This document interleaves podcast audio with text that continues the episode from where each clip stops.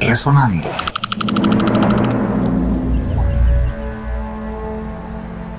Clares. También está con nosotros Fernando Sáenz Segura, es del CIMPE, que significa Centro Internacional de Política Económica para el Desarrollo Sostenible de la Universidad de Costa Rica. Y nos acompaña también en esta noche Jessica Hidalgo del grupo líder TIN TAN de la UNACHI, eh, que me decía que significa pensamiento. Centro de Pensamiento. Centro de, Pensamiento de la Universidad Autónoma de Chiriquí, que son también los eh, organizadores de este seminario taller y ella nos no va a estar diciendo por qué se llama así y qué es lo que realizan acá en la provincia de Chiriquí. Y, vamos a empezar eh, casualmente con usted para que nos comente un poco por qué, por qué este nombre, qué significa y qué, cuál es la actividad que realiza. Buenas noches. Muchas gracias Jaime por la oportunidad. Este agradecimiento lo hacemos extensivo a la rectora de la Universidad Autónoma de Chiriquí, Telvira Medianero de Bonagas, a la CENACIT, que es el causante de, todo este movimiento que se está dando acá en Chiriquí, y a nuestra líder de proyecto, Araceli Vega, del Centro de Investigación de Recursos Naturales. El Centro de Pensamiento de la Universidad Autónoma de Chiriquí, Think Tank, es un lugar donde nosotros invitamos a todos los actores claves para que juntos realicemos todo lo que son las políticas públicas para un desarrollo sostenible y organizado de la región. En esta ocasión, esta reunión que ha tenido lugar los días 23, 24 y 25 de este mes ha traído expositores internacionales para que nos ayuden a fomentar todas las redes de contactos con otras universidades, como en este caso eh, de la Universidad de Costa Rica, también de la Universidad de Panamá. Tenemos un expositor que ha venido desde Francia también a acompañarnos. Y los ejes temáticos tienen que ver con el desarrollo sostenible en diversas áreas, en lo que es el agroturismo, en lo que es el área de manglares, también políticas públicas, desarrollo sostenible, en temas integrales que son importantes para el desarrollo de la región chiricana. ¿El grupo atiende eh, temas eh, ambientales solamente o también otros, otros temas que tiene que ver con política? Básicamente es una nueva forma de hacer política, es una forma que ha venido a revolucionar las áreas tanto de la política como lo del tema de investigación, porque hay una situación, las, las universidades, uno de sus, de sus bases principales es el tema de la investigación, pero las investigaciones no son dadas a la luz como deben ser. Entonces, una de nuestras principales funciones como centro de pensamiento es hacer pública la investigación que se hace en las universidades pero hacerla de una forma que traduzcamos toda la información al conocimiento popular, que sea sencilla de digerir para cualquier persona, que sepan lo que estamos haciendo en las universidades y que estas investigaciones sean tomadas en cuenta al momento de realizar las políticas públicas que van a dirigir el destino del país. Buenas noches, don Fernando. Eh, bienvenido al país, a la provincia. Eh, se dice que Costa Rica apunta bastante hacia la parte ecológica, la parte ambiental. ¿Esto es así? ¿Usted trae un mensaje a este foro, a este seminario de taller? Bueno, buenas noches. Muchas gracias por el espacio. Siempre es un gusto participar en estos espacios de proyección nacional. Ayer precisamente hicimos una ponencia en donde hacíamos una revisión de diferentes eh, temas, políticas públicas, desarrollo, territorios rurales y un poquito revisamos la experiencia de Costa Rica, lo que ha sido la trayectoria, trayectoria en, en cuanto a política ambiental. El país eh, eh, ha sido, digamos, eh, pionero en, en, mucha legislación que coge, particular fuerza a partir de los años 90, principios de la década de los 90 hasta el día de hoy, con diferentes, digamos, modalidades de política pública relacionada con la, con la protección de recursos naturales. Eh, empezamos con, una fuerte inversión pública en, reforestación, revertir la, degradación de los bosques, luego pasamos a tema de aguas, a tema de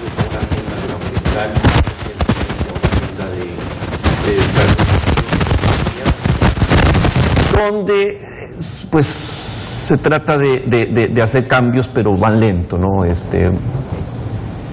Bueno, sí, Vamos a, la parte de Panamá. Estamos confrontando un poquito de problemas con el audio. Pero eh, en cuanto a la parte de Panamá, ¿cómo está Panamá? ¿Qué es tema que estamos tratando?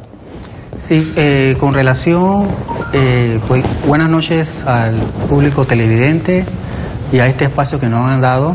Es para mí una oportunidad pues participar de esta entrevista eh, soy invitado a través de la UNACHI y de CENACIT en, en, este, en esta capacitación taller sobre el centro de pensamiento que tiene una gran importancia en difundir y dar a difundir los conocimientos que se adquieren a través de las universidades. ¿no? Eh, yo realmente en la parte de ecosistema de manglares que he trabajado en los últimos 15 años, eh, pues Panamá actualmente pues tenemos 170 mil hectáreas de bosque de manglares en el Pacífico y aproximadamente unas 5 mil hectáreas de bosque de manglares en el Caribe. pues definitivamente a, a medida que va pasando el tiempo, la frontera agrícola y ganadera va pues eh, avanzando fuertemente hacia los manglares. Entonces, en la región occidental es algo que se ve eh, pues el, avance de esta frontera agrícola y tenemos que, eh, o sea, los ganaderos y los agricultores, pues sumarlos a una gran capacitación para que conozcan bien cuál es la importancia de los ecosistemas de manglares y que ellos vean que pues si no cuidamos y protegemos los manglares, pues ellos van a, entrar, van a tener eh, fuertemente algunas consecuencias con el cambio climático. Es que tiene varios usos. Eh, Exacto. En Manglar hay, varios usos. varios Y se ha comentado mucho en, los años sobre cómo se utiliza el manglar pero no se reforesta. Eh, se daña prácticamente. ¿Esto usted cree que ha ido cambiando?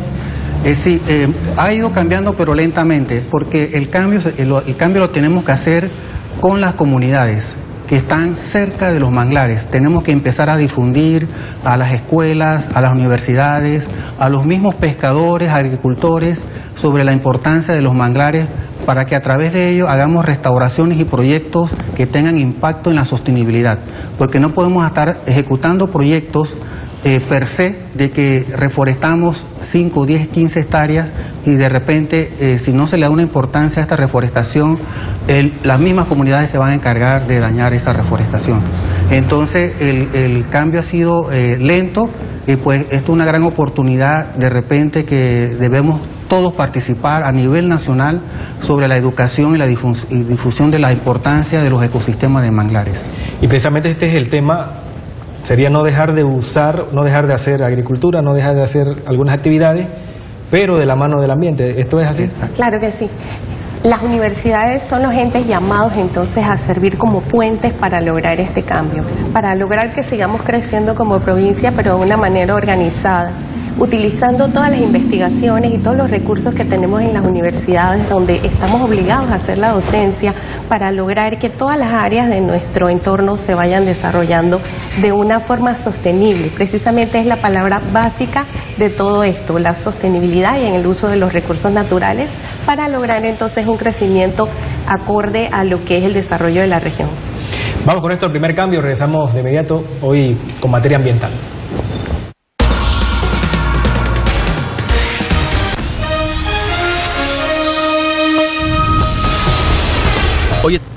Continuamos con este debate abierto de Chiriquí, hablando de tema ambiental, hoy hablamos de sostenibilidad y uso de recursos naturales. Don Fernando, eh, usted comentaba algunas ideas y más que todo comentaba sobre políticas, leyes que hay en Costa Rica bastante avanzadas en el tema ambiental. Bueno, les contaba que, que efectivamente en el país a partir de los años 90 comenzó con una inversión fuerte en políticas públicas para primariamente revertir el serio problema de deforestación que el país tenía. Entonces se, se, dieron una serie de, de, iniciativas de políticas públicas e instrumentos de políticas para revertir esa deforestación y luego fuimos evolucionando hacia otro tipo de, objetivos ambientales, protección de suelos, protección de biodiversidad, aguas, por decir lo más importante, una agenda agroambiental que se desarrolla con mucha fuerza a partir del año 2000 hasta el día de hoy, que este, estamos con una agenda de descarbonización del el, el, grupo, me comentaba, eh, surge a través de NACI. Correcto.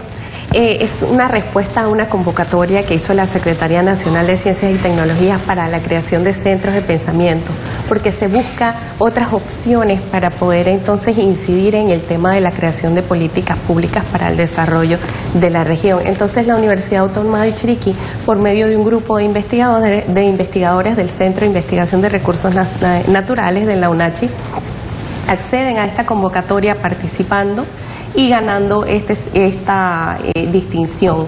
Es el primer centro eh, de pensamiento a nivel de todo el país. Entonces estamos muy orgullosos de que esté en nuestra alma mater. ¿Participan estudiantes, profesores? Eh, de momento eh, estamos trabajando con un grupo piloto de líderes que son los investigadores, tenemos unos grupos extendidos y posteriormente vamos a implementar también que participen con nosotros estudiantes para que realicen su labor social, realizando algunas obras que son necesarias para lo que es el conocimiento del centro de pensamiento y el trabajo con las comunidades. Hemos hablado de leyes, tanto eh, nuestro participante que viene de Costa Rica, Panamá también tiene algunas leyes. Claro. Sabemos acá de Panamá, por ejemplo, ley de reforestación, el gobierno anterior hablaba de un millón de hectáreas, esto no se cumplió. Eh, ¿cómo, está, ¿Cómo está Panamá en este tema de, leyes ambientales o que tiene que ver con el tema? Eh, sí, bueno, actualmente el Ministerio de Ambiente, eh, bueno, que yo no formo parte del Ministerio de Ambiente, pero sí está trabajando fuertemente en, pues, en, la, en los recursos naturales, ¿no? Y eh, pues a tal extremo pues que ellos están eh, eh, doblando esfuerzo en la, en la tala de extracción de madera en la región de Darién, en Panamá, a nivel nacional, para poder pues más bien conservar estos recursos naturales, ¿no? Porque de nada sirven las leyes si no se cumplen. Exactamente, entonces es importante que se cumplan las leyes eh, fuertemente, pero a través, que, eh, a través de esto se necesita también difundir las leyes, que las personas, la sociedad civil, conozcan las leyes, porque hay muchas personas o comunidades que desconocen de las leyes, entonces habría que llevar esta, esta comunicación y por eso es el objetivo de este taller, de que la, la información pueda fluir hacia las universidades, hacia las comunidades, hacia las instituciones, hacia las personas que son usuarios de los recursos naturales y que puedan comprender y saber lo que están ejecutando o, y, comprender bien las leyes, pues la ejecución de las leyes ambientales. ¿Quiénes reciben la información en, en este taller? Ok, en esta ocasión tenemos la maravillosa oportunidad de interactuar con directores de diferentes entidades. Tenemos gente de Mi Ambiente, del Ministerio de Cultura, tenemos eh, la gente del IDEAP, del BDA, eh, de la Universidad Nacional también de la parte de agronomía. Como les comentaba, tenemos expositores internacionales, tenemos un francés que nos está hablando de la Big Data, que son tendencias a nivel internacional. O sea, no nos quedamos solamente con lo que es el recurso natural en Panamá, sino que estamos pensando más allá también para exportar la investigación que se hace aquí en el medio y lograr entonces un consentimiento informado, que las personas que hacen las leyes sepan acerca de las investigaciones que se han hecho al respecto, como por ejemplo en el tema de los manglares, que no se tomen decisiones solamente por moda o de alguna forma arbitraria, sino que se hagan decisiones en base a estudios, a investigaciones y a esta clase de eventos como el que estamos realizando. recientemente en Panamá se aplicó la ley de no bolsas en los supermercados y demás ¿Cómo han visto ustedes esta medida? Claro, excelente. Son tendencias que estamos llevando que vienen de niveles internacionales y pues aquí en Panamá somos pioneros en el tema de la bolsa de plástico. Es un orgullo para nosotros también eh, ayudar a que se implementen otras iniciativas similares por medio de eh, esta clase de reuniones que estamos efectuando. Como le decía anteriormente, la idea de nosotros es fomentar que se escuche la voz de la academia a la hora de tomar decisiones en tema de, políticas públicas y en la creación de normas. Y tienen la oportunidad de que bastante juventud en la universidad y que el tema ambiental está de moda. Claro, claro que sí. y, que ellos participen en esto también. Correcto. Hay mucho detrás de esto porque igual también estamos trabajando en el fomento del turismo. Una de los actores clave con los que estamos trabajando es Culturama. Aquí mismo en David que están trabajando con eh, lo que es la recuperación del barrio Bolívar. Entonces nos hemos dado cuenta de situaciones que son muy básicas, como por ejemplo, si uno busca en internet, te encuentras fotos de barrio Bolívar, pero no son tan atractivas. Nosotros tenemos jóvenes que necesitan hacer labor social dentro de la universidad y felices irían a tomar las fotos que sean atractivas para subir a internet y hacer una promoción turística.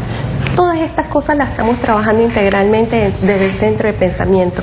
También lo que es una, la creación de una ley de incentivos fiscales y tributarios para que el barrio Bolívar sea similar a lo que es eh, la, eh, el casco antiguo en la ciudad de Panamá y la gente quiera invertir en esto y también que se tenga eh, lo que es un rédito para las personas que están haciendo inversiones en el área.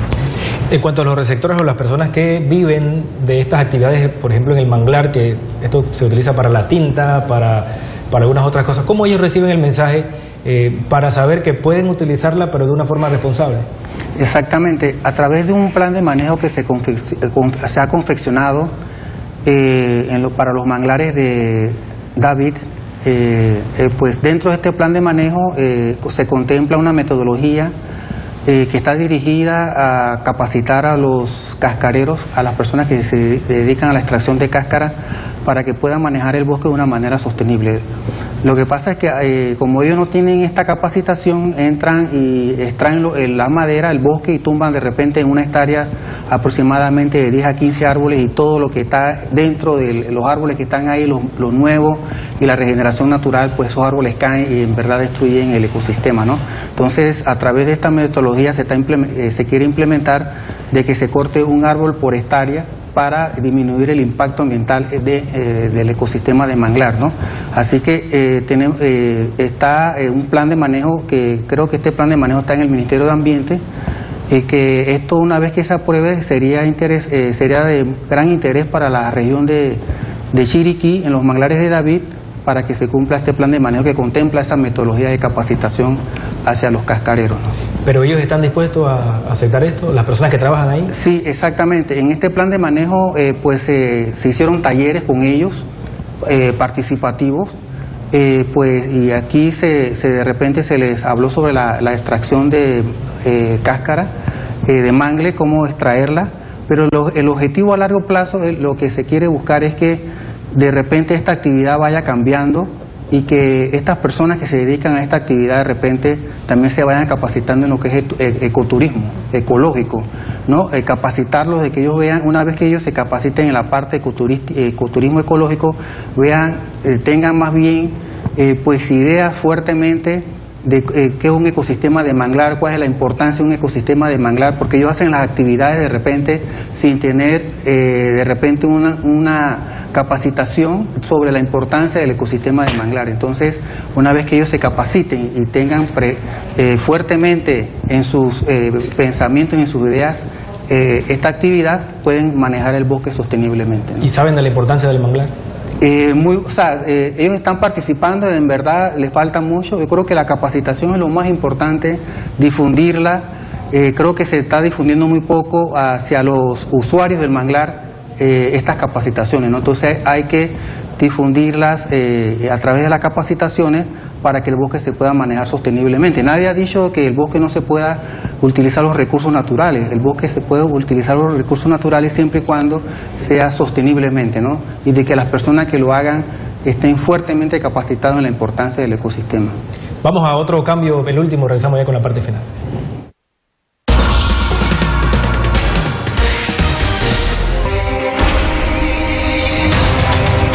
en la parte final, recta final de este programa de Debate Abierto Chiriquí. Eh, hemos hablado un poco y, un logro de Panamá que fue el de no utilización de bolsas de plástico de polietileno. No sé si en Costa Rica ya, ya tienen esta iniciativa anteriormente. Se, se, está trabajando a nivel de la Asamblea Legislativa un proyecto de ley que ha sido bastante polémico para prohibir el plástico de un solo uso, pero más que referirme a la iniciativa política en sí, a mí me gustaría recalcar algo de lo que han dicho los demás palenistas, y es el hecho de que los cambios empiezan por las personas. O sea, yo no necesito tener una legislación para que me prohíban una bolsa plástica en un supermercado. Yo debería estar consciente del problema que es eso y llevar una bolsa mía de esas reutilizables y no pedir bolsas plásticas o evitar el plástico de un solo uso. Mire, en Costa Rica dejamos de usar pajillas simplemente a punta de conciencia pajillas de esas de tomar. No ocupamos una legislación para eso. Y yo creo que aquí el punto importante, lo que hablábamos ayer en la conferencia, es que los cambios empiezan por las personas. Las personas son los usuarios de políticas públicas, pero no son usuarios pasivos, son los usuarios que más bien deben de retroalimentar y contribuir en la formulación e implementación de esas políticas públicas. Tienen que venir de abajo. Por ejemplo, cuando el, colega acá, don José, nos habla de que eh, se, le da información y se capacita a los, a los, a los eh, productores de mangle para que hagan un uso sostenible, esos productores los, son los primeros que tienen que darse cuenta que ellos son los beneficiarios de esa protección.